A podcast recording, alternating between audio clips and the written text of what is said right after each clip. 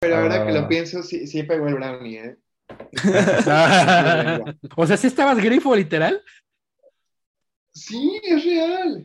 Güey, esto va para antes del episodio, para que tengan contexto de que Alfie está grifo.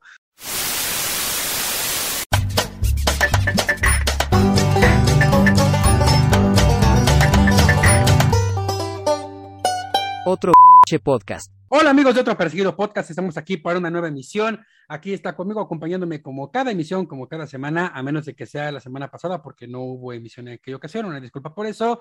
La sensación del OnlyFans, Alfie Sánchez, ¿cómo estás? Hola, gente del futuro que nos escucha el día lunes. ¿Cómo están todos ustedes? Estoy muy bien, gracias, Raúl. Bienvenidas, Hola. bienvenidos, bienvenides. Hola a todos. Muchas gracias. También aquí está el Tarzán de Polanco y que su caritas. ¿Qué onda? ¿Cómo están? Un gusto estar por aquí otra vez el lunes. También tenemos aquí a el vikingo de Miscuac, Jorge Silva. ¿Cómo estás? Buenas, Raúl. Buenas a todas, todos y todes. ¿Cómo están? Bendiciones en casita para el lunes y la semana. Y bueno, pues como siempre, aquel en el que usted piensa mientras se baña, Raúl Torres, servidor y amigo, quien estará conduciendo en esta ocasión. Y pues vamos con los temas del día de hoy. Y empezamos con el tema de la objeción de conciencia. Eh, ya habíamos platicado anteriormente con nuestra invitada Adriana Macedo en una emisión bastante interesante con respecto a la despenalización del aborto, que bueno, pues ya la Suprema Corte de Justicia había en efecto despenalizado eh, o establecido un precedente para despenalizar el aborto en todo el país. Ante esto, la semana pasada, la Suprema Corte de Justicia también emitió un pronunciamiento, no sé cómo decirlo, ahorita lo vamos a, a establecer bien, con respecto al tema de la objeción de conciencia, en el cual se insta a las cámaras legislativas a que, por supuesto, establezcan una legislación en la materia para que la objeción de conciencia no sea un impedimento para que las mujeres y las personas gestantes tengan acceso a el derecho que ahora tienen ya despenalizado del el aborto. En términos simples, es como que el hecho de que un doctor tenga el derecho de decir que no quiere practicar un aborto por temas de conciencia, que eso no impida que las mujeres y las personas gestantes puedan abortar. Básicamente es eso lo que se dijo. ¿Qué opinan? ¿Quién quiere empezar? Pues yo creo que es un tema, Raúl, muy interesante porque lo que hizo la Corte no fue negar ese derecho de objeción de conciencia, sino que dijo, a ver, la Ley General de Salud está tan cucha que vamos a invalidarlo en lo que hacen una legislación que esté verdaderamente estructurada y que realmente pues tenga todos esos casos previstos, ¿no? Porque qué tal si, si no es un caso grave o no es un caso de vida o muerte, pero el hecho de eh, como posponerlo por, por ejercer este derecho de objeción de conciencia, pues pone en peligro la vida de la persona. Entonces, todos esos tipos de casos o particularidades no están previstos en la ley de salud. Entonces, yo creo que fue una, una respuesta muy inteligente por parte de la Corte. Eh, ahora hay que ver si realmente le van a hacer caso, porque no hay como un límite para que legislen en esta materia.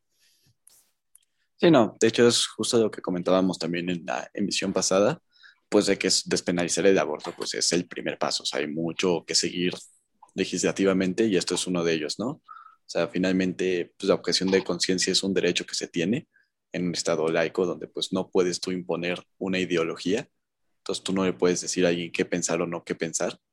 Entonces, en este caso, pues si un doctor se quiere negar, pues digamos que está en su derecho, ¿no? Pero ese derecho, pues tiene que, tiene que saber cómo ejercerse, cómo, cómo, se limita, ¿no? O sea, pues un doctor no puede decir, no, no, pues no quiero operar a este criminal que está muriendo aquí, ¿no? Es como, pues, güey, pues tienes que hacerlo, ¿no? O sea, es tu chamba, ¿no? E igual, pues a lo mejor ahí es que es un aborto de emergencia, o sea, si no lo haces, peligra la vida de la madre, ¿no?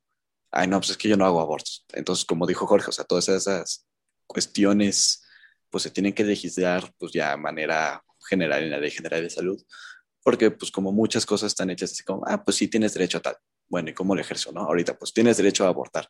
Bueno, ¿y cómo lo ejerzo? ¿Dónde lo puedo ejercer? Este, oye, si voy a un IMSS normal, pues me puedo practicar un aborto. Ah, no, ahí no se puede. Ahí no tienen las facilidades. Ahí no sé qué. O sea, pues, oye, pues tienes que poner clínicas. Obviamente en las clínicas no vas a poner doctores que vayan a aplicar la objeción de conciencia. O sea, por lógica, sí hay mucha materia por legislar. O sea, creo que como dice Jorge, pues fue una decisión inteligente. Muchos ponen como, no, la objeción de conciencia, pues al final es lo que quiere creer cada quien. Y digo, y pues la verdad te- hay que tener en cuenta que pues, el aborto sigue siendo un tema delicado, ¿no? O sea, si bien vamos avanzando, pues sigue sin, sigue sin pasar sin controversia, ¿no? A mí lo que me hace esto ruido es, es- es un tema bastante interesante, esto de hasta dónde llegan tus libertades como profesional, si tienen un límite en, en, el cumplimiento de deber jurídico, en este caso como, como un profesional de la salud. Vamos a un ejemplo, en 2018-2019, el Estado de Nuevo León aprobó una ley que autorizaba la objeción de conciencia y la extendía como de una forma muy amplia. Esto era también, podían no atender, o sea, no solamente abortos, sino si un médico de Nuevo León, que pues, es Nuevo León, decide no atender migrantes o no atender personas LGBT o no atender personas racializadas por su mera convicción moral, podían hacerlo, porque esto autorizaba la ley. Entonces, este paso que da la Corte abre la discusión a, evitar que cosas así pasen, no solamente en cuestión de aborto, sino en cuestión de garantizar los derechos de salud de todas las personas y sobre todo las personas que sean más vulneradas. Como pues, decíamos, finalmente ese derecho se tiene que limitar de alguna manera, ¿no? O sea, no puede ser un médico, ay, pues es que es, es moreno, es migrante, a ver, no me enseñó su su INE, ¿no? No sé a quién estoy operando, o sea, finalmente, y digo, y más en un en ese tipo de grado médico, ¿no? A lo mejor como abogado, pues, oye, pues no quiero llevar el divorcio de matrimonio gay, ¿no? Pues bueno, eso está muy gacho, pero pues, de alguna forma, pues su vida no dependerá de ello, ¿no? Buscarán a otro abogado y fin. Pero pues hay veces que pues no vas con otro doctor, así como yo, pues me voy a ir a desangrar a otro lado, con permiso, ¿no? Sí, no, la, la, verdad es que cuando te metes, cuando la ley se tiene que meter en temas ya de ética, de conciencia, de moral, eh, eh, se vuelve una discusión larga, intensa, extensa eh, y es extremadamente complejo.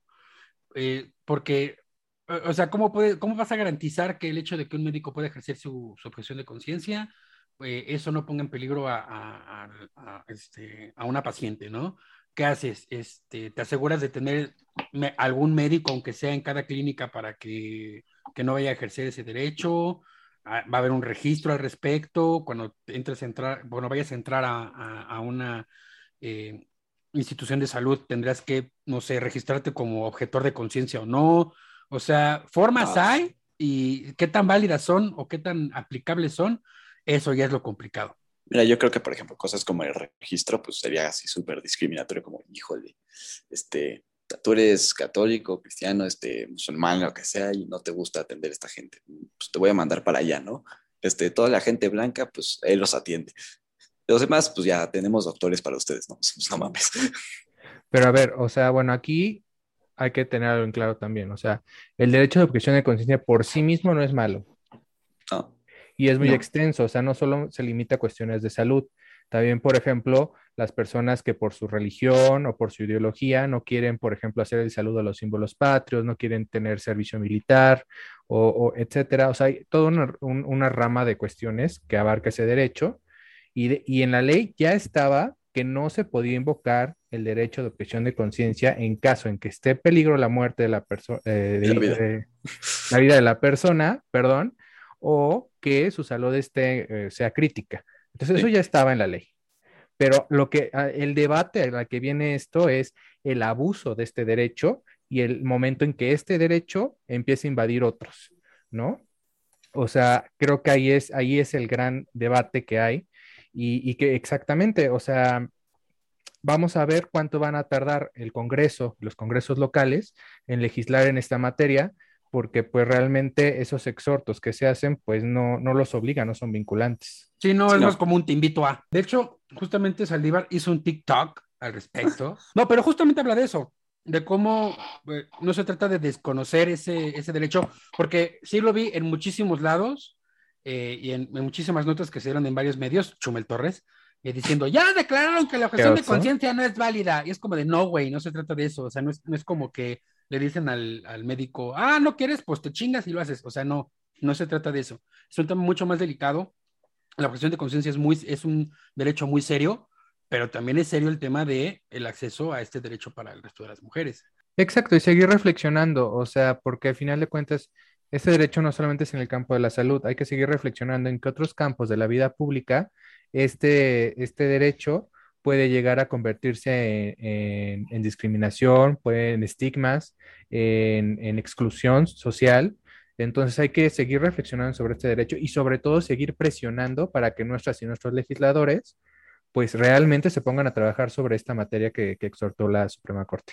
Creo que en este caso voy un poco como lo que dijo la ministra Piña, de que la legislación no era, no era clara, no garantizaba la, no daba garantías de seguridad jurídica a las personas y creo que este es un buen paso para acercarnos a ello. La verdad es que sí, a mí me parece que es la primera vez que no tenemos una, una disposición legal hecha con las patas, en la que sí se está tratando de cubrir todas las implicaciones alrededor de. A, lo que voy es que bien pude, la Corte bien pudo haber hecho lo de, ah, se legaliza, bueno, se despenaliza el aborto, yay, y ya con, con eso se hubieran colgado una medallita para siempre, por lo menos durante el resto de la administración de Saldívar al frente de la, de la, de la Corte.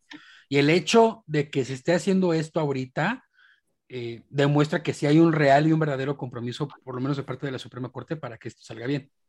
Y eso es lo que me está... Sí, para hacer operativa las decisiones previas, ¿no? Claro. De, hacer, su chamba como debe de ser. Y eso, eso, es lo que me está gustando bastante. Pero bueno, eh, ahí dejamos este tema. Vamos entonces ahora con el chismecito de la verdulería más internacional del mundo, la Asamblea General de las Naciones Unidas. Y si esa fuera una verdulería, la sección más barata sería la CELAC. Entonces, pues como no. todo ocurrió... Bueno, sería la Unión Africana, pero pues es que ahí no hay fruta. Ahí serían más bien los que se ponen qué, afuera. Qué y... mamadores. Qué ahí sería más- No, la, la parte africana sería más bien las señoras que venden canela y ajo. Es- esa sería la parte africana. Sí, las que venden las especias. Es Ándale. la zona gourmet. Ah, las especies sería Asia o algo así. No. Bueno, la No, idea, África. la La, idea es que la pescadería reunión, es Asia. la idea es que uh, eh, ya se hizo la Asamblea General de las Naciones Unidas, donde se presentan básicamente casi todos los presiden- primeros mandatarios de los países, y también se llevó a cabo la reunión de la CELAC, que es como una ONU, pero de países pobres que hablan español. Tu país está ahí, mamador. Somos un país pobre que habla país español. es tan pobre que se reúne En vías de desarrollo.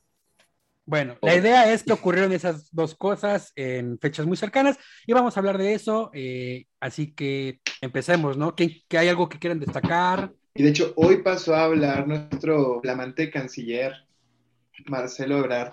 Ah, claro, porque Ah. obviamente no iba a ir Andrés Manuel López Obrador a un lugar en el que se habla más de un Obviamente, idioma. no, no, no. Sí, no, claro. Y además, o sea, sí, sí entiendo, sí se entiende porque la política del multi- multilateralismo de Andrés Manuel pues no, no va para allá, pero aún así tener la presidencia de la CELAC por segundo año.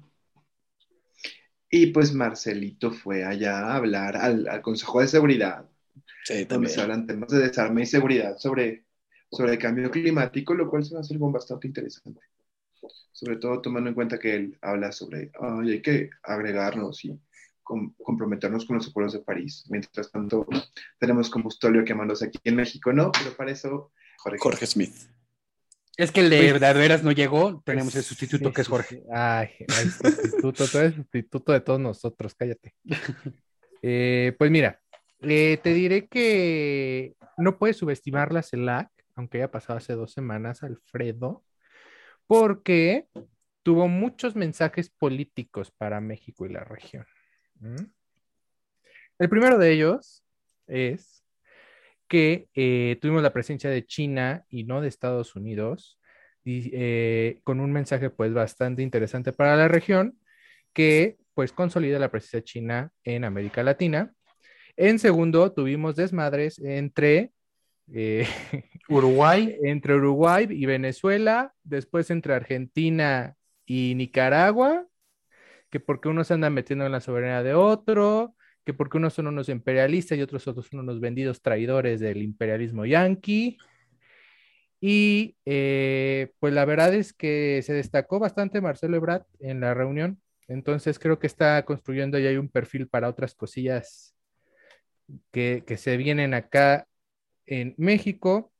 Y en cuanto a la Asamblea General, pues sí, efectivamente ha habido mucha hipocresía eh, con discursos muy pro, completamos el cambio climático, pero pues en mi país voy a seguir quemando combustibles.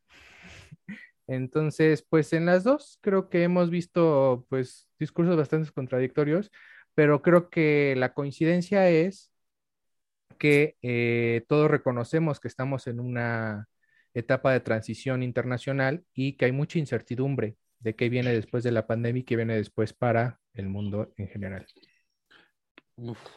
A, a mí lo que me llamó la atención fue que AMLO ahí pretendiendo así la parte de, ay, a lo mejor algo parecido de la Unión Europea en América Latina y mientras tanto Venezuela, Uruguay, Nicaragua mentándose la madre. Y es como, híjole, dude, read the room, o sea, no, no es, creo que pase, o sea, ni siquiera se logran poner de acuerdo. No, pero es que lo que Obrador no, no, no en sí sugirió la Unión Europea, eso es como Ah, que no. se vio después, Ujú. pero sí de una unión, pues, de América, o sea, que pues es algo que se ha estado buscando, pues, desde que se, se hicieron las independencias, ¿no? O sea, una unión, pues, americana. ¿Quién fue los el que dijo que deberíamos de cancelar a la OEA? Eh, fueron todos los países de izquierda, Venezuela, México, este, Nicaragua, bueno, los de Centroamérica. ¿Por qué? Ah, bueno, ahí va el chisme. Porque resulta que el actual secretario general de la OEA es uno de los promotores del golpe de Estado en Bolivia, la que puso a la Yanin, ¿se acuerdan? Sí. Que quitaron a Evo Morales. A la- a Bueno, pues ese, pro- uno de los promotores está de secretario general, entonces los países de izquierda, incluyendo México, están diciendo que es un país, perdón, que es un secretario general este, impuesto por el imperialismo yanqui y que la OEA, por lo tanto, ya ha perdido legitimidad para ellos y la quieren explotar a la verga y hacer a la CELAC algo más formal y que sustituya a la OEA. Sí, porque al final la OEA, Pero de La verdad, no- distintos, ¿no? Es que la OEA, o sea, en sí se creó con el mismo propósito que, digamos, de CELAC, que pues, es una unión del continente americano, pero pues al final la verdad es que ya terminaron controlando los gringos, hasta su sede está en Washington, entonces, como que Que era obvio que iba a pasar, o si es el dueño del balón. Del, Sí, exacto, Bueno, era o sea, el dueño del balón. todavía. Pero O sea, ya, ya, que- ya, es un valor medio ponchado, pero sigue siendo hoy suyo, ¿no? Y es el único que tenemos. Y pues al final, pues la verdad, mucha de la ideología pues de Latinoamérica no coincide con la de Estados Unidos, o sea, no es...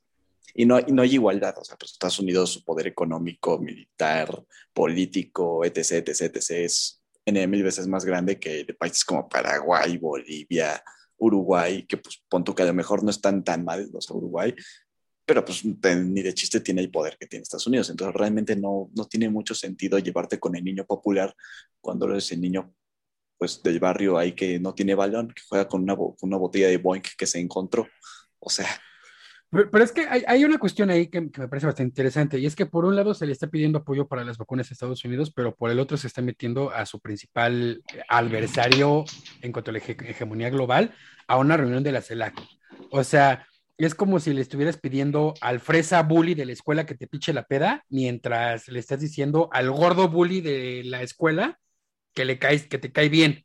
O sea, digo, es que hay, es ¿A que esa jalas? relación con Estados Unidos, o sea, China ha hecho su tarea ya desde hace varios años de estarse acercando a los países latinoamericanos con apoyos, con inversiones, o sea, se ha estado ahí queriendo aumentar. Y Estados Unidos no da vacunas a gratis, no es como, ah, las pidieron, se las voy a dar porque me caen bien. Pues claro que no Eh, quiere seguir manteniendo ahí su, pues su baluarte ahí.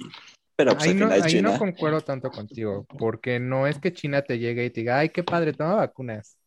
No, te da créditos y te endeuda. Y entonces, por eso, como, o sea- bueno, ahora dependes de, ahora dependes de mi Ah, no, no digo que China esté chido, o sea, pero al final China se ha estado metiendo ahí, pues por eso lo invitan y se ha involucrado más que Estado.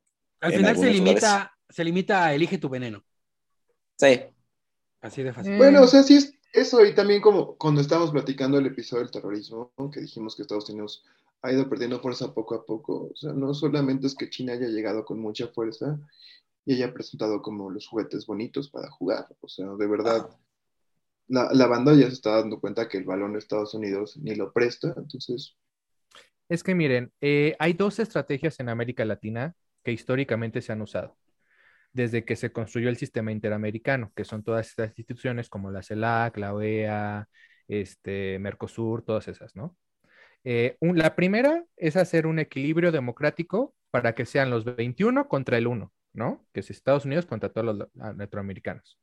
Y la otra es una política péndulo, que es, ¿cuál es el rival de Estados Unidos? Entonces negocio con él y estoy como negociando con ambos, ¿no? Cuando no me das uno, pues es que me voy a ir, lo amenazo con irme con el otro. Que en su caso fue la Unión Soviética en la Guerra Fría y que ahora es China. Y que en su momento también llegó a ser la Unión Europea como rival económico, no como rival ideológico, político. Sí, pues es lo que estamos viendo ahorita, o sea, países como, pues, recibiendo a China, pero pues, al mismo tiempo, pues, no vas a abandonar a Estados Unidos, ¿no? No, tampoco. Por ejemplo, México, pues, va a depender de Estados Unidos hasta que Estados Unidos desaparezca. O sea, es, es esta, es como esta Digo, onda de que, de que tu, no, tu, tu ex ya andaba con el otro güey antes de cortar contigo. Es algo así, pero más complejo, No sé. siento yo. Así es. Es todo un tema esto de la CELAC, es todo un tema porque es muy complejo y es algo que, que involucra toda una tradición histórica. Pero volviendo un poquito a la actualidad, que era la otra parte de la ONU, creo que el mensaje más importante que se dio fue el de China, que dijo que iba a abandonar todos los proyectos de carbón en países extranjeros, en países extranjeros. Entonces vamos a ver si realmente esto se vuelve una apuesta por energías renovables o energía nuclear, que es yo creo que la más viable para China. Eh, y pues esto va a quitar un gran peso a las huellas de carbono que hay alrededor del mundo. De hecho, ahorita andando en lo que comenta Jorge es súper importante. Eh, la British Petroleum eh, cada año publica un informe llamado el eh, World Energy Outlook sobre el uso de energía en- a nivel mundial, ¿no? ¿Qué fuentes de energía tiene cada quien? ¿Qué, y cuáles son las que más demandan, ¿no? Y es bastante interesante porque China demanda carbón, carbón y usa carbón de forma como o sea, China e India empezaron a usar carbón de forma muy, muy importante como por ahí del 2015, 2016 y hacia adelante, ¿no? Y fue muy interesante porque todo el mundo decía, oh, sí, los, gran- los gigantes asiáticos al principio de la década estaban usando muchísimo petróleo y ya dejaron de usarlo y de repente ves este informe y te das cuenta que están usando muchísimo carbón. No se trata de Ah. qué deja, sino qué va a agarrar después. Sí, no, ya o sea, haciendo revistas las energías renovables, pues sí serán en el futuro, pero muy en el futuro. O sea, el petróleo sigue siendo rey y seguirá siendo rey. O sea, no, no es viable ahorita pues pasar todo a energía eólica y nuclear y todo eso. O sea, pues, sería muy chido, pero pues la realidad es que no. O sea, Pero hay que comenzar a pensar en eso. O sea, el hecho de que no se vaya a hacer ahorita porque no es viable, o sea, la idea es que sí hay que pensar en eso desde ahorita. Y porque si no, pues va a valer madres todo. Así es. es que mientras Y- China y Estados Unidos se siguen co- consumiendo petróleo, o sea, puede toda América Latina ponerse con, ¿cómo se llaman? Con granjas eólicas y al final pues, va a ser lo mismo.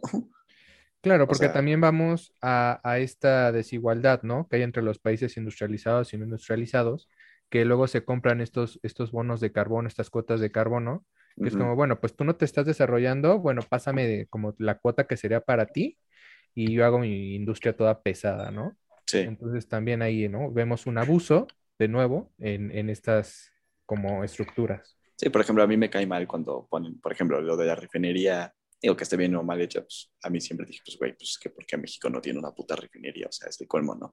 Ay, no, es que no es renovable. Es como, pues güey, o sea, ahora resulta que nosotros no nos podemos desarrollar porque no es renovable, ¿no? O sea, no mames.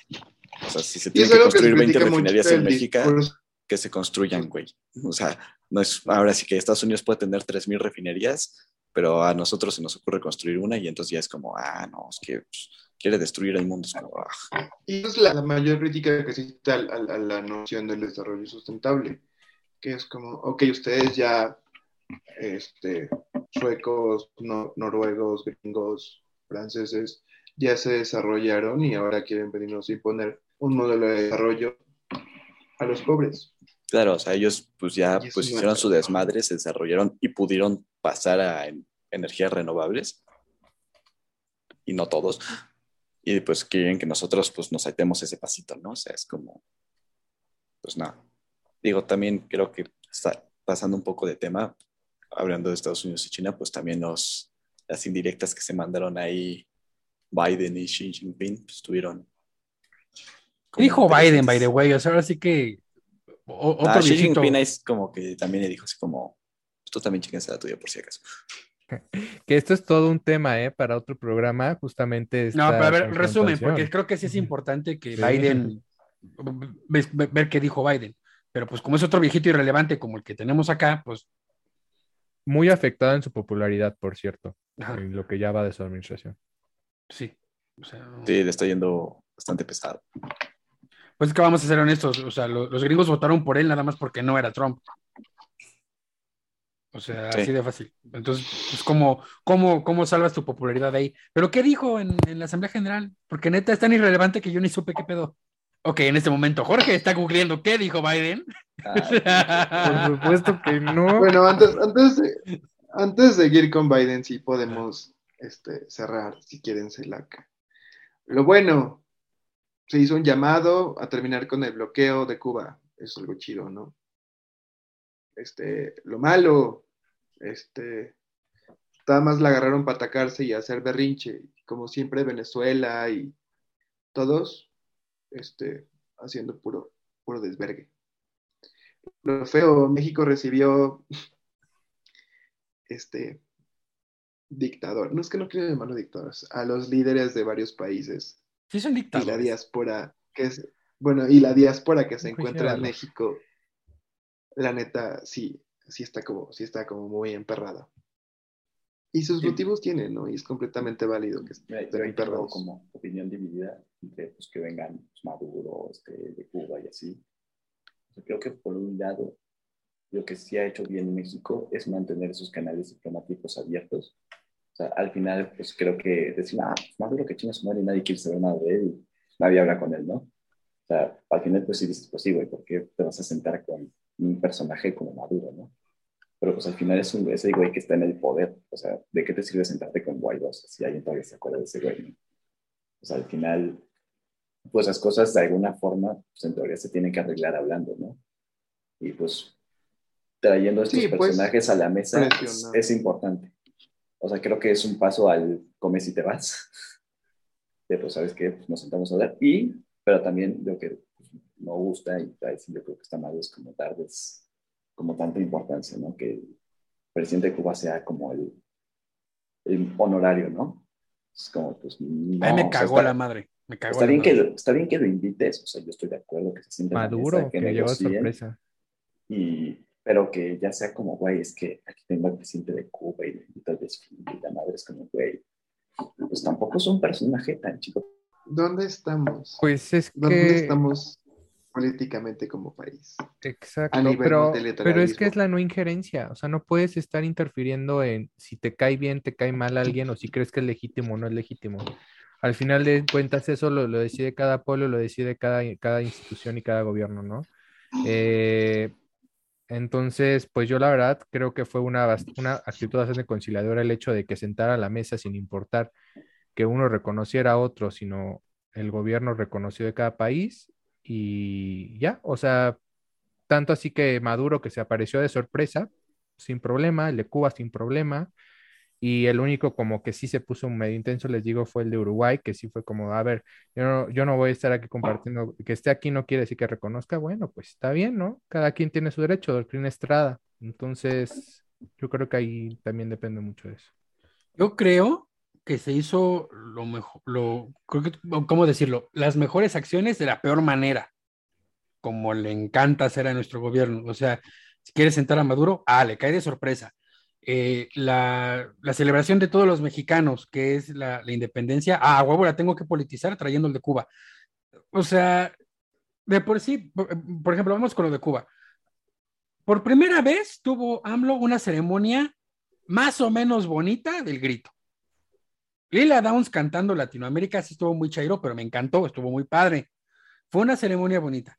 Al día siguiente, no había manera de cagarla en el desfile militar. Eh, es llegar, buenos días, que empiece el, el, este, el desfile, desfogue, desfile, vámonos a nuestras casas. Y lo tenía que politizar. Luego viene la CELAC. Se tiene que presentar. Fue cuando hizo su, su, discurso este horrible, diciendo el mundo animal rastrero. Exacto, o sea, y es como de, ay, levanten el bloqueo de Cuba, nadie te va a pelar, güey, le estás haciendo nomás por argüendero. Porque dijeras tú, ay, está chido, decía, decía ahorita este, este Alfi, ah, lo bueno, se hizo un llamado para levantar el bloqueo a Cuba. Pues más o menos, sí está chido, pero al mismo tiempo si supiéramos que realmente va a pasar algo, que realmente tiene un peso, pues estaría chido, pero no, Mm, no pesa. La neta es que no pesa, nada. Entonces al final lo que acabas consiguiendo es que eh, caiga más en lo malo que en lo bueno, porque lo único que estás haciendo es andar de queda bien con el niño feo de la clase para nada. O sea, no, no, la verdad es que sí me emputó mucho que se politizara de esa manera una celebración, que se hiciera todo de la peor manera, y por otro lado, mendigando eh, vacunas con Estados Unidos, mientras tanto ahorita Xi Jinping. O sea, yo entiendo esta onda de mantener los canales abiertos de comunicación con los demás países, es algo por lo que se ha ca- caracterizado México siempre, pero al mismo tiempo, e- eso más, más que parecer mantener canales abiertos, parece indecisión. Como que quiero todo y no quiero nada. México sabe mandar mensajes políticos y creo que eso estuvo lleno de mensajes políticos, o sea, que fueran a propósito o accidentales, pero, pero tenía mensajes políticos, al final de cuentas, simplemente, o sea, eso es un guiño, no solo al bloque que le está ahorita apoyando a México en todo, que es el bloque izquierda de, América Latina, que justamente está con, está, eh, pues con todo esto de la legitimidad y los gobiernos eh, como oficiales, y también es un guiño al, al invitado de honor, ¿no? De la CELA, que fue China. Porque si sabes, el primer, el primer principio que siempre China pone sobre toda negociación es la no injerencia en asuntos externos y reconocer como al gobierno oficial, o sea, no, no meterte en sus asuntos. Entonces, para mí, esos son los dos principales mensajes políticos que dio toda esa politización que tú dices. Ya, ya te digo, o sea, conscientes o accidentales. ¿Te llegó algo siquiera? ¿Alguna vez te llega algo? No. ¿Qué es la ONU? Ni Naciones Unidas no ha acabado, entonces igual no se va a llegar a nada. Esperemos que. No. Si Ah, pasa bueno, algo relevante, si pasa algo relevante, lo discutiremos en la próxima emisión. Pero si no, pues Sí, no, pero pues. Sí, no, a mí lo que me años en atención. modelos de Naciones Unidas me enseñaron que la ONU es un florero muy bonito, muy caro. Cócteles muy bonitos. Y eso sí, o sea, si eres académico, hacen informes que te sirven un vergo y están súper legitimados. pero y ya. Y ya. Desgraciadamente. O sea, sí, estoy citando un informe de la OMS o uno de ONU Mujeres y está súper legitimado, pero nada más. Pasamos al siguiente tema, amigos, con ACID. Se está poniendo perro, se está poniendo muy intenso. Lo que empezó siendo una simple eh, política fáctica de no apoyo a la ciencia y la tecnología se está convirtiendo básicamente en una persecución, aparentemente. Habría que ver cómo evoluciona la situación. En resumen, lo que está ocurriendo es que hace un par de semanas se hizo tendencia a un hashtag que se llamaba Busco Trabajo, algo así, en el que eh, distintas, eh, distintos integrantes de las cátedras del CONACYT estaban buscando empleo porque básicamente les estaban diciendo que tienen que conseguir un empleo para que pudieran conservar la plaza que tienen en la cátedra del CONACYT, cosa que es una contradicción porque se supone que el tener esa plaza les garantiza buen empleo. Comenzó de esa manera, eh, ha habido dimes y diretes con respecto a que si ha habido un recorte al presupuesto del CONACYT, que sí, sí, que sí, no. Sabemos que a este gobierno, a final de cuentas, le vale madres la, la cultura, la ciencia y la tecnología, así que pues todo parece indicar que era cierto. Y de pronto resulta que la FGR gira, o bien trata de que un juez gire órdenes de presión contra 31 personas integrantes del eh, órgano consultivo del CONACYT por presunto eh, desvío de recursos y delincuencia organizada. Hoy, uno de los fiscales eh, de la Fiscalía General justamente estuvo en una entrevista con Ciro Gómez Leiva diciendo que eh, ellos habían presentado una, eh, justamente la solicitud de las órdenes de aprehensión. Eh, la jueza les dijo que no procedía, bueno, que no podía decir si podía o no girar la orden de aprehensión porque estaba mal hecha la carpeta, cosa que siempre le pasa a este puto gobierno. Eh, les pide que, la perfeccionen, la, la, corrigen, la vuelven a presentar y la jueza definitivamente les dijo no voy a girar una orden de aprehensión porque no hay elementos para eh, poder hacerlo. Y eh, entonces lo que va a hacer supuestamente la fiscalía va a ser pues reformular la carpeta y los cargos para poder presentarla y que ahora sí giren la orden de aprehensión. Ellos estaban presentándola por eh, delincuencia organizada y ahora la van a presentar por peculado, es decir, desvío de recursos. No sé si sepan más o menos cómo estuvo la onda, o sea, de qué los están acusando. Uh -huh. sí. Bueno, solamente hacer la acotación que pues son temas separados, o sea, uno es la cuestión de la reforma al reglamento que se pedía para la cuestión de tener una actividad remunerada, un, un, un trabajo, y otra es la cuestión de la denuncia de la fiscalía, que, que justamente, o yo creo que ahorita va a hablar Ralfi de eso, Eh, solamente la primera cuestión, pues, pues, o sea, lo que he platicado también con miembros del CONACIT es que justamente lo que los ampara es la ley de ciencia y tecnología que está por encima de los reglamentos. Entonces, pueden meter reglamentos y, cambiarlos, pero no me dejará mentir Iker en la jerarquía de las leyes. Finalmente, lo que prima es la ley, ¿no? La ley federal de ciencia y tecnología. Entonces, eh, para la gente de Spotify, Iker asintió y Alfie puso arriba una mano y abajo la otra diciendo que sí a huevo. Sí, o sea, un reglamento no puede ir más allá de la ley. El reglamento está para especificar cosas de la ley, pero no puede ir en contra de la ley que lo, lo faculta para reglamentar. Pues bueno, entonces quiero o sea, darles un poquito de contexto de qué pasa esta persecución y por qué Raúl dice que el gobierno está como en contra de la tecnología, cosa que sí es cierta. O sea, primero que nada está el contexto de la desaparición de los fideicomisos públicos, que fue hace dos años, creo en, la que, en el que también se fue el Fonden y se fueron otros varios fideicomisos, incluyendo varios fideicomisos de apoyo a instituciones de investigación superior e investigación, entiéndase, Sinvestab, CIDE, etc.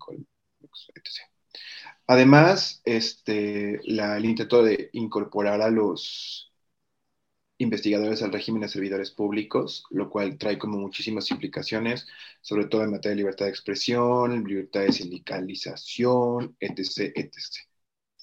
Luego, estos intentos de desaparecer las cátedras con ACID, a lo que Raúl menciona con el busco trabajo, y que de hecho las cátedras con ACID, si hablas con gente que está en cátedras con ACID o con autoridades de las universidades, les funciona muchísimo porque las y los temas de contestación son súper complejos. Entonces, cátedra con es lo que les tira paro para poder tener profesores para dar clase.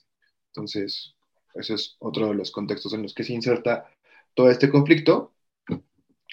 Este, las reiteradas menciones de Cotton Head en contra de los científicos y en contra de centros de investigación, eh, todos nos consta que ha atacado en innumerables ocasiones al CIDE y otros centros de investigación, sobre todo que son críticos a su mandato, a su reinado. A sus mamadas. De algodón, de reinado del, reino de algodón. Este, y también esta famosa ley de ciencia y tecnología que nomás no se logra aprobar.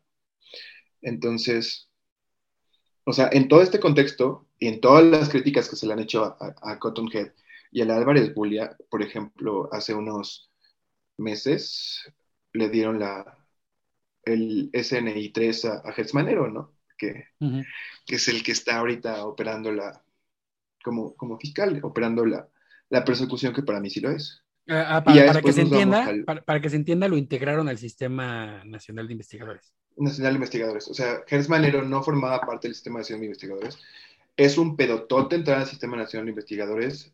Conozco gente que ha estado cinco o seis años como investigador activo y solo está como postulante, ni siquiera como nivel 1, 2 o 3, como postulante. Tiene otra palabra, luego me corrigen cuál es, pero es como aspirante, postulante, una cosa así, que es como nivel 0.5.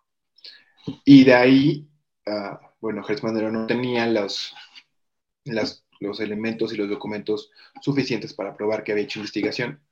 Y pues la Bulia, actual directora de CONACIT, adecuó los reglamentos para poderlo incluir a él, cosa que no se hace en este gobierno. Este, y de hecho, Gertz Manero presentó solicitud varias veces, ¿no? Lo presentó varias veces la solicitud. Ah, Tengo que la presentó, se amparó y se amparaba y lo seguían y lo seguían rebotando hasta que pues ya entró como fiscal.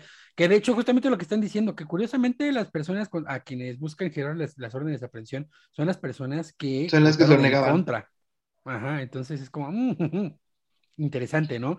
Eh, y, es que el tema es este, toda la cuestión de eh, el, busco el hashtag busco trabajo, la supresión de los fideicomisos es el contexto bajo el que se está dando esto y además también el contexto de que Hertz Manero parece ser que está yendo atrás de los que le estaban impidiendo integrarse como investigador al CONACID. Ese es el tema. Y el hecho de que lo estén haciendo con una carpeta de investigación mal integrada, tan es así que se la rebotaron, pues da mucho de qué hablar. Y pues como a fin, pero pues qué esperábamos, si lo rebotan varias veces el CONACID, que no lo rebote una carpeta una jueza, pues también está cabrón, ¿no? Sí, aquí, por ejemplo, también lo que hay como destacar es como la persecución es la corrupción, ¿no? Se persigue la corrupción, este, se pelea con la corrupción en donde sea, ¿no? Y, por ejemplo, yo cuando oí la noticia por primera vez, es como se está atacando a 31 científicos y dije, ay, una madre. Y dije, pues, la verdad también se, se oye muy alarmista, ¿no? O sea, podría- claro. pues, güey, pues, ¿por qué no dicen, pues, 31 güeyes? Pero no, científicos. están No, inclusive- atacando. 31 Sí. funcionarios, ¿no? Inclusive-. Dices Ajá. 31 exfuncionarios y la piensas. No, Sí, inclusive la- había, no- había notas que decían, ya giraron las órdenes de aprehensión. Y es como de, no, güey, o sea, tranquilos. Sí, no, o sea, a mí lo que Exacto. me llamó la atención es como, es científico, así que, ay, pues, estos güeyes están muy alarmistas, ¿no? Pero, Como dice, hay peleas, si hubieran dicho funcionarios, si, si fueran 200, se los creo, ¿no? Güey, no, mi profe. Y, y mira, o sea, Ajá, yo, yo sin mucho contexto de noticias, como que nada sabía narrar, dije, y me puse a pensar, pues, güey, si sí hicieron algo, pues, mi padre mal que sean científicos o el papa, pues, que los agarren, ¿no?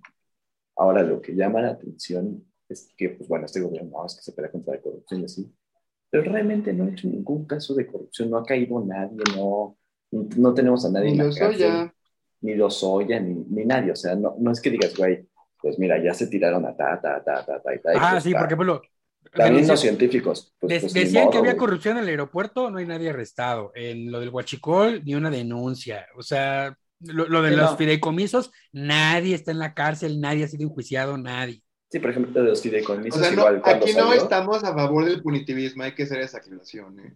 Sí, No, no, de pero... corruptos gente que se los chinguen, ahí, que los metan a Pero que sí se- el resto de sí, sus no. existencias. Que le mochen las Contra manos sí. el bronco. También. no, pero, o sea, por ejemplo, de los fideicomisos, pues sí había mucho fideicomiso chafa y pirata que decías, pues, ¿esto para qué? Y como pues todo lo que ha hecho ese gobierno, pues, a lo mejor son buenas intenciones, pero pues bueno, se chingaron cosas que no se debían chingar, ¿no? E- e- Exacto. que- quemaron todo. Ahora, se ponen a perseguir científicos. Vamos a dejar de en funcionarios, en personas o que sea, ¿no? Porque, pues, dices científicos y se están yendo con, contra la ciencia, ¿no? De- con la fama que tienen. Ahora, Obrador lle- llega y dice, pues, el que nada debe, nada teme, ¿no? Y dices, bueno, digamos, vamos a creer de que en este país no se crean delitos ni nada por el estilo, ¿no? Digamos que estamos en un México nuevo y, pues, bueno, se es inocente hasta que se pruebe lo contrario, ¿no? que digo, con el trabajo que hace la fiscalía, todos somos inocentes. O sea, para que la fiscalía te pruebe algo, tienes que ser muy idiota. O pobre. o sea, No, sí. porque- O muy pobre. Pero mira, aquí yo creo que hay que poner. Pero ahora hay que hablar de qué están acosando. Exacto, Exacto, eso, es a lo que iba. Ah, esa desproporción también. O sea, creo que Ah, ya para acabar rápido Ah. comentario, o sea, pues, ok, están persiguiendo corrupción, pero ya delincuencia organizada, o sea, es como, o sea, estos güeyes agarraron el delito más perro que encontraron y se los echaron. Es lo que le Para- mama hacer a, a la Y para acreditar delincuencia organizada, pues, tienes que tener No, de, de hecho, el fiscal estuvo, eh, te digo ahí con Ciro Gómez Leva y él decía, no, pues es que en el momento en el que te pones de acuerdo con otra persona para cometer un delito, ya es delincuencia organizada. O sea, O sea, sí. Ese fue su argumento, Ajá. así de plano. O sea, dices, ok, sí, O sea, en la Pero- Constitución sí está, es el único tipo penal que está en la Constitución, es cuando dos o más personas se ponen de acuerdo para cometer actos delictivos de manera reiterativa, ¿no? Algo así, la verdad no. O sea, sí es muy simple, por así decirlo, ¿no? O sea, Ok, si pero- nosotros pero- cuatro agarramos y secuestramos a alguien, nos pueden agarrar de delincuencia. pero por algo le acabaron rebotando la solicitud de las órdenes de aprehensión, ¿estás de acuerdo? Digo, o sea, es que tienes que acreditar la organización, ¿no? O sea, y, y el, y el objetivo, ¿no? pero o sea, ahí, entonces, eh, desvío de recursos. ¿cómo- y el o sea, ¿cuál era el mecanismo? ¿Cuál era el mecanismo? A ver, o sea, pero también, antes de entender el mecanismo, creo que es importante analizar por qué los están acusando. O sea, todo empezó porque desde 2002 más o menos existía algo que ellos llamaban el foro consultivo de CONACYT, que era una forma en la que ellos recibían el varo y después lo movían a través del mismo CONACYT. Exacto. Este foro consultivo estaba constituido como una AC, no como parte de CONACYT misma. Entonces, llama la atención que se tomen muchos recursos, porque son muchos recursos los que llegan a CONACYT, y se muevan a una AC, porque eso se puede prestar a que se están llevando a otro lado. Eso es lo que, lo que se entendía. ¿no? Y bueno, este, el estatuto de CONACYT contemplaba precisamente que se usara el, el foro consultivo como para mover estos recursos, para distribuirlos. Entonces, está la, la unidad de inteligencia financiera de la, de la, de la fiscalía, que como ya dijimos es, es el brazo, este, los dientes que tiene ahorita la, la fiscalía para operar esta campaña anticorrupción de Andrés Manuel, que como ya dijo Raúl, no llega a nada. Bueno, la güey- y de eso que Pues empezó a investigar. Ajá. Pero al fin de cuentas no se llega a nada, ¿no? Por más chamba buena o no buena que haga la UIF. Y pues entonces meten un procedimiento contra los anteriores funcionarios de, de CONACYT, ya no vamos a decir científicos, porque seguramente de, de la torre, Teresa Imiar, que era rector de la UAM, ya no publica, hay que ser sinceros. este, pues sí, o sea, y es un don y ha sido muchísimo tiempo funcionario. Pero bueno, Sí. Sí, estos que- funcionarios este, los, los investigan por hacer este desvío de recursos a, a una AC.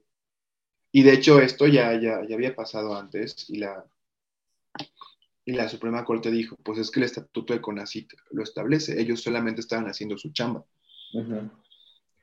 Y si hubieran estado robando, hubieran hecho otras cosas distintas. Mira, por un lado, no me sorprendería que alguien saliera ahí que estuvo desviando dinero. O sea, la verdad, siendo como son en este país, pues no me sorprendería. La verdad, o sea, yo por eso, digo, cuando escuché la noticia dije, pues también muy alarmistas, y si estos güeyes sí se chingaron dinero, pues me vale madre quien sea, ¿no? Pero por otro, una, como todo lo que hemos mencionado, el timing, ¿no? O sea, resulta que son los que le negaron la entrada a Germanero, este, pues, pues no era cruzada contra la ciencia que tiene el gobierno, pero pues sí la poca importancia que le ha dado, pues que haya sido el mismo CONACIT el que los esté persiguiendo, o sea, es que lo que me llama es que sea la misma directora de CONACIT, que por mucho que diga que no, hay- haya sido el que haya puesto la denuncia, es como, pues sabes que a lo mejor eso debió haber surgido de una investigación, oye, pues estuvimos viendo no sé qué, y pues la fiscalía descubrió tal, y no nos cuadran los números o está raro Ajá. esto, ¿no? O no Pero debería que- de mandarse dinero a una AC, aunque o sea, Sí, no. las cosas bien. Sí, O sea, más porque un- CONACYT un- haya sido como, ah, estos güeyes, como, No, más a porque un órgano gente. consultivo de esa naturaleza no debería ser un ente privado. O sea, en, en eso sí tienen razón, no debería ser un ente privado. Debería ser un ente un órgano dentro del colegiado. CONACYT. Exacto, dentro dentro, del del. CONACYT, no, un- no una cosa aparte de carácter civil. O sea, es. O sea, Es de lo que raro. estaba fuera de norma, estaba fuera de norma. De que realmente. Más bien estaba dentro red- de la norma, la norma no era como, como No, la norma era que fuera un órgano colegiado dentro del CONACYT, no una asociación privada independiente del CONACYT. Porque los recursos del CONACYT se deben de quedar dentro del CONACYT. Al menos que así lo que haya algo que lo instrumente. Entonces, en cierta forma sí estaba fuera de la norma, pero ya que de ahí haya toda una red de delincuencia organizada y lavado de dinero, y etcétera, etcétera, Ah, porque Pues ya hasta les metieron lavado de dinero. Eh, creo, creo que Sí, también por eso dinero rebotaron la carpeta. Sí, o sea, eh, las penas van de podían. 20 a 40 años. Es y creo- también les dijeron que no era en cualquier penal, sino en un penal de alta seguridad. En el Almoloya de Juárez. Sí, Exacto, o sea. porque, po- primero, porque ellos se habían eh, enriquecido y tenían los recursos como para cometer corrupción en un penal de seguridad mínima. Y dos, porque se les debe de arrestar de inmediato porque pueden destruir las pruebas o pueden huir del país. O sea, esas fueron las justificaciones para mandarlos a, a un penal de alta seguridad. No, y es que Y de hecho por eso mismo lo- los rebotaron, porque no tenían elementos suficientes para que fuera ahí y porque estaban procesando cosas de Estado de México. Entonces, Sí, no, o sea, se ve que hicieron la... Mira, si, si no pudieron meter a Duarte a la cárcel, ¿tú crees que van a- O sea, no quisieron, a él sí no quisieron. nada, por eso, o sea, No, pero aquí, aquí el tema realmente es. Todo parece indicar que es una venganza personal de Gertz Manero. El timing es pésimo. Y, y del Álvaro es Sí. Ujú, Exacto. Y también la realidad es que se no, sí se nota una hazaña en cómo estaba integrada la carpeta. O sea, ok, peculado, que el peculado es desvío de recursos, básicamente. sí, Ok, se puede entender. Se puede entender que se, que se les excuse por eso. Chido. Pero ya. es- Compruébamelo y vamos. Ah, pero delincuencia organizada, lavado de dinero. Para que sea lavado de dinero tendrían que ser, según yo, recursos de, de procedencia ilícita. Sí, Estamos hablando de recursos públicos. Entonces es como de, güey, ya se Sí, te fue la pinche olla nada más por, por, Sí, lo que por- como- culero. como desviaste recursos, entonces es dinero ilícito, por lo tanto es lavado de dinero, y como eran varios, Ajá, es delincuencia organizada. Entonces, Es como- organizada. Es O que sea- el billete tenía tierrita, entonces por eso, o sea, no, güey. Pero mira, tampoco vamos a pecar de inocentes. El CONACYT no está blanco, no está limpio. o Ah, sea, no. Sí, no. si hay gente, si claro hay no. corrupción, si hay, sí puede haber esos casos, ¿no? Pero la forma en que se llevó sí fue muy politizada, o sea, la politizaron muchísimo y, y pues la verdad sí, sí fue como, sí hay venganzas personales de por medio. O sea, Mira, eso, eso es un Fue, fue, fue en el tiempo inadecuado, en el contexto inadecuado y una institución encabezada por la persona inadecuada. Sí, no. Sí, de o sea, yo por eso dije, cuando me dijeron científicos, güey, no me sorprende que gente de altos rangos esté cometiendo corrupción, ¿no? Dije, sí, dije como, ay, güey, delincuencia organizada, todo ese pedo, pues, pues, bueno, ahora. No, y hay muchos Pero- que viven de los recursos del CONACYT y no, no producen. Sí, Sí, sea, no, no, te digo, Y yo no me creo que- sorprende que haya Y yo creo que si buscan, sí van a encontrar, definitivamente. O sea, sí van Claro. a encontrar que hay desvío de recursos, sí hay cosas como que la gente se compra computadoras para sí mismos, o cosas Sí. así de idiotas. Sí, o Porque, como dice pues, Jorge, El CONACYT no está limpio. pon tú que no, no están haciendo corrupción, por- pero pues, realmente no están haciendo nada. O sea, es gente que tiene una beca porque pues, le Mira, cayó bien a alguien. Ahorita, ahorita con la credibilidad que ha ganado en los meses pasados el Poder Judicial, el hecho de que les hayan rebotado la carpeta, sí pone muy en entredicho la labor de la Fiscalía. Si la Nos de Fiscalía, hay separación de poderes. exacto. Gracias a Dios. Si la Fiscalía logra reintegrar la carpeta de investigación de tal manera que sí se gira un orden de aprehensión, entonces, por la credibilidad que está teniendo el Poder Judicial en estos momentos, sí podremos empezar a decir, verga, no mames, sí está pasando algo. Ahí ya podríamos eh, poner ya más en duda el tema de que sea realmente una vendetta personal de Gersmanero. Entonces, hay que ver Pero cómo no se es, no, desarrolla. a mí- yo, a mí no- o sea, yo sí siento que va a haber algún juez que ceda ante las presiones, porque de hecho se dice, ¿no? Están pidiendo que les regalen las órdenes de aprehensión. Sí. No, y eso- eso la es lo que vemos sí en la siento que puede de haber algún juez que... Pues sí. Pero mira, al final, pues, si se giran esas órdenes de aprehensión, va a haber un amparo. Y entonces el amparo va a llegar a la Suprema Corte, obviamente. Y ahí es donde todo se va. O sea, al final creo que si, si hay caso, si, si hay un caso, como dijo Lalo, pues que nada debe, nada teme, pues bueno, que salgan inocentes los que tengan que salir y culpables los que tengan que ser culpables, ¿no? Si, si es una vendetta, pues yo creo que no saldrá nada. O sea, yo creo que sí. es- O sea, no, no creo que vivamos en un país donde por- el que cree que vivían allá que a todos se le mete a la cárcel. O sea, la verdad, ya tendríamos a Naya en la cárcel desde hace un rato. Y con razón. O sea, y fíjate que ese güey yo creo que si encuentras, si le buscas, encuentras. ¿Mm? Entonces, yo, yo sí no creo que, o sea, fue una vendetta a lo mejor, fue una pendejada, fue a lo mejor un caso que sí hicieron y lo quisieron sacar al vapor para que no se despelaran y la cagaron. No sé, la verdad, podrían ser muchas cosas. No creo, creo que también se está politizando y mediatizando mucho como la casa contra los científicos y en todas Sí. partes se encuentra, son científicos, son científicos. Y es como, ok, no, no digo, no pongo en entredicho que no son científicos. Pero es que sí hay una Pero casa contra la ciencia. o sea, Sí. No, o pero, sea, o sea, creo aunque que eso puede, puede coserse aparte, ¿sabes?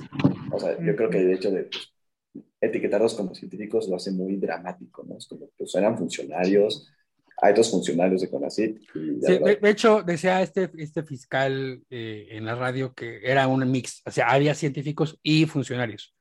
por ejemplo, ¿no? O sea, no son... Sí, pero porque los científicos forman parte del consejo. Exacto. No, sí.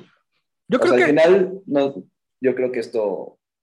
Exacto, O sea, hay pero que- los puedes discriminar porque son científicos tampoco. Yo creo que es una tormenta perfecta. O sea, se juntaron, se juntó un gobierno al que le vale madres la tecnología, que de hecho tiene mucho desdén por el avance científico. O sea, realmente. Neoliberal. Neoliberal. No, no sí, sé. no, sí. ¿Qué es la ciencia no neoliberal? ¿Un maíz orgánico? O sea, realmente, vamos a ser honestos. O sea, No puedes categorizar la ciencia Pues por para Álvarez Exacto. así, porque de hecho esta doña ya dijo que nada de investigación en, en GMOs, es ¿cómo se les dice? Transgénicos, no, Sí. genéticamente modificados. Sí, Este, ella sí dijo nada de investigación para eso, nada de biotecnología, porque nos va a llevar a esto y tenemos que salvar el maíz, lo cual sí es cierto, pero, güey, puede ser las dos. Y, pues, bueno, o sea, y sí hay como valores. mucho desde... y aparte, y aparte la vieja diciendo, no, es que la ciencia occidental ha dado avances tecnológicos deslumbrantes e inútiles como la ida al espacio. Corte A, eh, Ebrard ahí mencionando de, hay una agencia espacial latinoamericana. Güey, pónganse de acuerdo, no mames. Pero bueno, digo, yo creo que es una tormenta perfecta. Creo que sí se junta una un desdén expreso del gobierno por la ciencia y la tecnología y por el avance tecnológico y la innovación. Se está juntando junto con una vendetta personal de Gertz Manero y una irregularidad real que, como bien dijo Iker, se sacó al vapor pa- para ya lograr algún tipo de vendetta personal y algún tipo de, de, pues digamos que de control político con respecto al tema de la ciencia y tecnología. Porque al final de cuentas la Sí, porque comunidad si le buscan, encuentran. Exacto. Sí, pero pues que lo hagan bien. O sea, yo no, no estamos en y que no contra de vaya, y que persiga. no vayan ahí, o sea, o sea, si ¿Mm? quieren, si quieren atacar la corrupción, no buscas esta cosa que está como tan a la mano. O sea, te vas como a, a los casos más, más, que hay que rascarle un poquito más. No te Exacto. vas a, ah, es que movieron mucho dinero este, a una AC, que aunque, aunque el reglamento decía que lo podían hacer, no está bien. Es como, güey, pudiste hacer, hacer otro tipo de cosas.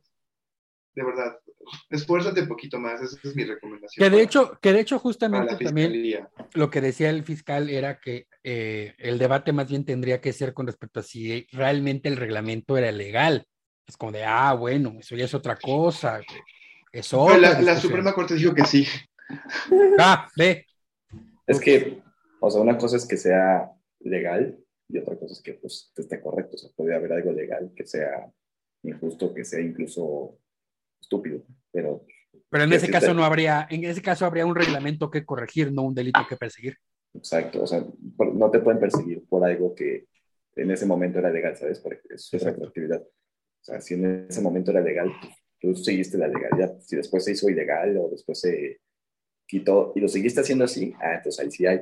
Pero Pero si ya sí. no, pues ya palo dado, pues ya ni pía ni pedo. Sí, Pero ¿no? bueno, tú, Pues. Mira, Perdón. yo también quisiera agregar por último eh, que esto va a tener mayores consecuencias, o sea, esto apenas es el inicio de todo lo, lo que vamos a ver eh, en cuestión de ciencia y tecnología e investigadores. Eh, también es la punta del alfiler, ¿no? Porque si ya te vas y profundizas en centros de investigaciones o universidades relevantes, te vas a dar cuenta que hay muchos cambios o hay muchos eh, nombramientos de perfiles que son afines ¿no? al proyecto político actual. Entonces, esto es lo mediático, pero realmente, ¿qué tanto se ha estado metiendo, eh, movido como toda esta estructura de académicos y de investigadores a otro, a niveles más bajos, ¿no?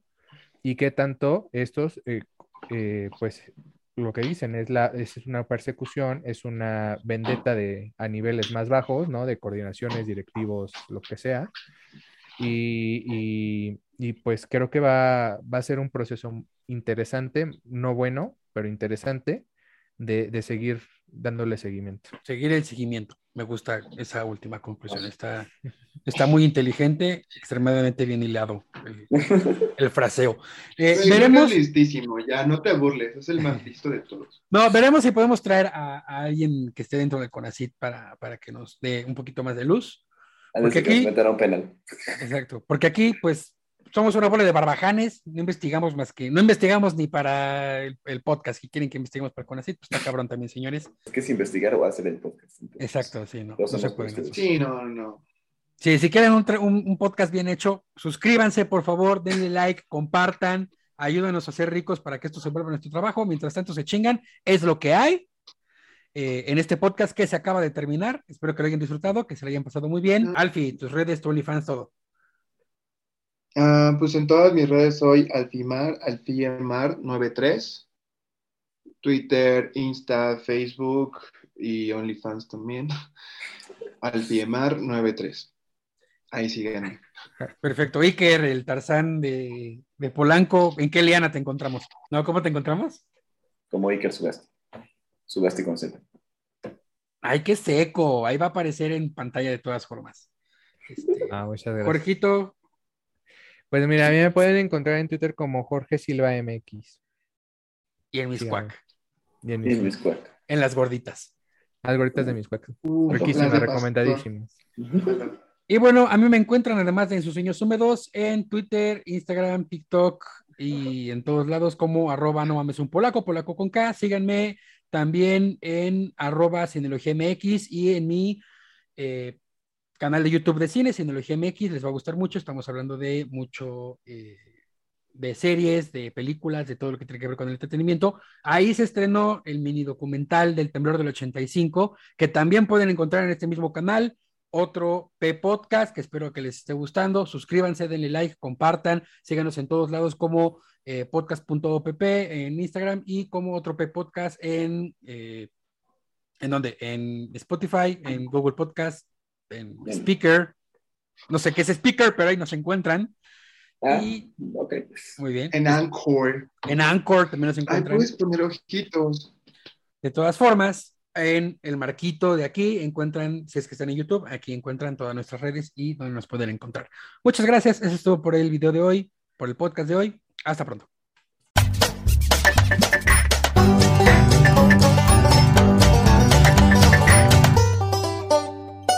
Otro podcast. No, güey, o sea que ¿Tiene nogada capeado o sin capear? Capeado aparte. Sin capear. No es albur, Güey, no ¿quién, quién, quién chingados capea el chile en nogada? yo no tengo Sí. ni puta idea. Yo nunca como chile en nogada, me caga. Ay, Ah, ¿Por? No Déjalo sé. un saco, déjalo saco. Me ca- medio hombre. ¿Y la cochinita pibil? Oh, sí, a huevo. Hay una que está muy buena que está por par hundido. Se llama Señorita Pibil. Suena como mi nombre de drag, güey. Hay que, hay que vernos, hay que vernos para comer ahí. Y planeamos el, el anal. Digo, el, el, el, Ok. el programa anal, el programa anal. Jorge, Es- no. Es exclusivo No, para, es exclusivo para OnlyFans.